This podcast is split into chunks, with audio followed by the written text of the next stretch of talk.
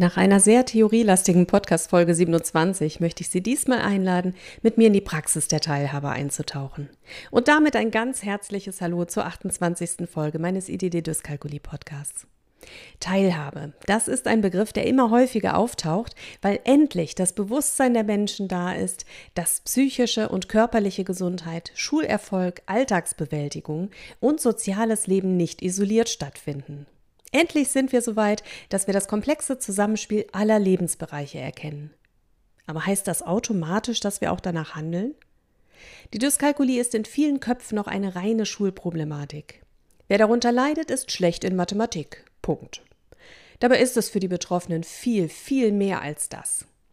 Beginnen wir mal mit dem offensichtlichsten, dem Schulerfolg. Habe ich Schwierigkeiten mit der Zahl- und Mengenverarbeitung und dem Rechnen, so erschließen sich mir natürlich viele Inhalte im Fach Mathematik nicht. Genauso habe ich aber auch in anderen Naturwissenschaften Schwierigkeiten im Umgang mit Berechnungen, Verwendung von Größen, sprich Längen und Flächenmaßen, Gewichten, Uhrzeit, Temperaturangaben und so weiter. Formeln in Physik, Bio oder Chemie kann ich auswendig lernen. Das heißt aber noch lange nicht, dass ich sie auch in ihrer Anwendung nachvollziehen kann. Und können Sie sich vorstellen, was es in einem Fach wie Hauswirtschaft bedeutet, kein Vielfaches einer Menge bilden zu können? Sie sehen, es reicht bei weitem nicht aus, dass ein Schüler sich für ein Fach interessiert. Wenn er keine faire Chance auf Erfolge hat, wird er das Interesse ganz schnell verlieren. Wie würden Sie einen Schüler bewerten, der mangelndes Interesse an mehreren Fächern zeigt? Als bemüht? Wahrscheinlich nicht. Aber Interesse muss sich für die Schüler auch lohnen. Interesse muss geweckt werden. Und wenn ich bei einer Dyskalkulie nicht erfahre, dass es sich lohnt, trotzdem mitzumachen und mir ab und zu eine helfende Hand gereicht wird, dann werde ich inhaltlich am Unterricht nicht teilhaben können. Und dann werde ich mich auch nicht übermäßig bemühen, da die Erwartung, es ohnehin nicht schaffen zu können, übermächtig ist. Barrieren überwinden mit Verständnis seitens der Lehrperson und angemessenen Hilfen. Das ist Teilhabe. Wie die Hilfen aussehen können? Nachteile ausgleichen.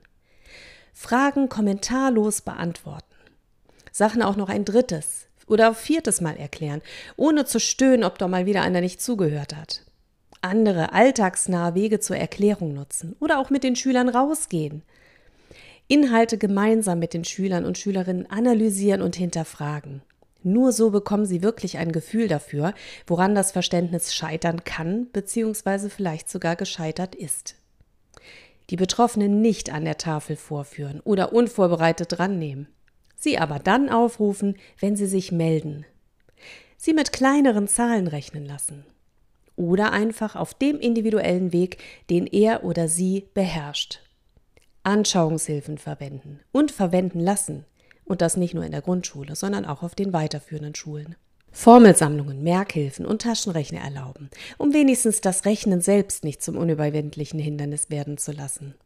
Und vielleicht auch einmal ganz unkonventionell ein Aufgabenblatt oder eine Klassenarbeit vergrößern und auseinanderschneiden, sodass nur eine Aufgabe pro Seite zu sehen ist, damit die Konzentration auch wirklich auf dieser einen Aufgabe erstmal liegt. Sie glauben, mehr Zeit zu haben für eine Aufgabe sei doch schon Hilfe genug? Was soll ich denn in der Zeit machen, wenn ich die Aufgabe nicht verstehe? Nehmen Sie Ihre Schüler mit ins Boot. Akzeptieren Sie sie so, wie sie sind. Loben und bewerten Sie kleine individuelle Erfolge und zeigen Sie Ihren Schülern, dass sie bei Ihnen genau richtig sind. Sie glauben gar nicht, wie schnell Sie einen Menschen mit Dyskalkulie mit den falschen Signalen im Unterricht zum Außenseiter machen können. Teilhabe heißt, jeden Schüler am Unterricht teilhaben zu lassen und wertzuschätzen. Die guten Schüler erfahren ihre Bestätigung allein schon durch gute Noten. Doch gute Noten bedeuten ja nicht gleichzeitig, dass ich mich dafür anstrengen musste. Mein Selbstbild ist im Übrigen weitestgehend von meinen Erfahrungen abhängig, die ich in sozialen Kontexten mache. Und zu diesen zählt natürlich nicht nur die Schule, aber auch. Schule nimmt bei den meisten Kindern alleine schon zeitlich einen extrem großen Raum ein. Ich verbringe als Kind mehr Zeit im Wachzustand mit schulischen Inhalten als mit irgendetwas sonst. Somit hat die Teilhabe in der Schule auf mein psychisches Befinden und damit gleichzeitig auch auf mein physisches Befinden einen enormen Einfluss, den wir oftmals unterschätzen. Worüber streiten Sie mit Ihren Kindern eigentlich am meisten? Vielleicht über Hausaufgaben? Ohne Hausaufgaben kein Treffen mit Freunden? Oder sind das morgendliche Aufstehen und Fertigmachen für die Schule ein Problem? Oder sind mal wieder Sachen in der Schule verloren gegangen? Gibt es Streit ums pünktliche zu Bett gehen, das regelmäßige Lesen?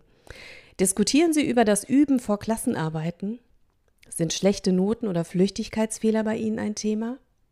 Erklären Sie Ihrem Kind auch ständig, wie wichtig es doch ist, in der Schule alles zu geben, um später einmal einen guten Beruf zu erlernen? Dass man mit einer 5 im Hauptfach Probleme bekommt, seinen Abschluss zu machen? Hm. Haben Sie ganz ernsthaft schon mal probiert, in der Familie das Thema Schule auszuklammern? Keine Chance. In Mathematik und Naturwissenschaften nicht zu genügen, macht es, auch wenn man durchaus intelligent ist, schwierig, seine Schullaufbahn normal zu durchlaufen. Viele Schüler und Schülerinnen mit einer Teilleistungsstörung erreichen einen Schulabschluss, der nicht dem entspricht, was die allgemeine Begabung erwarten ließe. Geht man in der Schule, und damit meine ich auch beziehungsweise sogar insbesondere die weiterführende Schule, angemessen auf die Teilleistungsstörung ein, so stehen den Schülern hingegen alle Türen offen. Teilhabe in der Schule bedeutet Teilhabe in sämtlichen sozialen Kontexten. Seit nunmehr 20 Jahren existiert die ICF, und es hat sich einiges im Bereich Ausbildung getan. Zumindest theoretisch hat fast jeder, der in einem Heilberuf tätig ist, mal von der ECF gehört. Einzug gehalten hat sie in unser Bildungssystem dennoch nicht. Meine Schätzung ist, dass mindestens 80 Prozent unserer Regelschullehrer Ihnen nicht sagen kann, was es mit der ICF auf sich hat.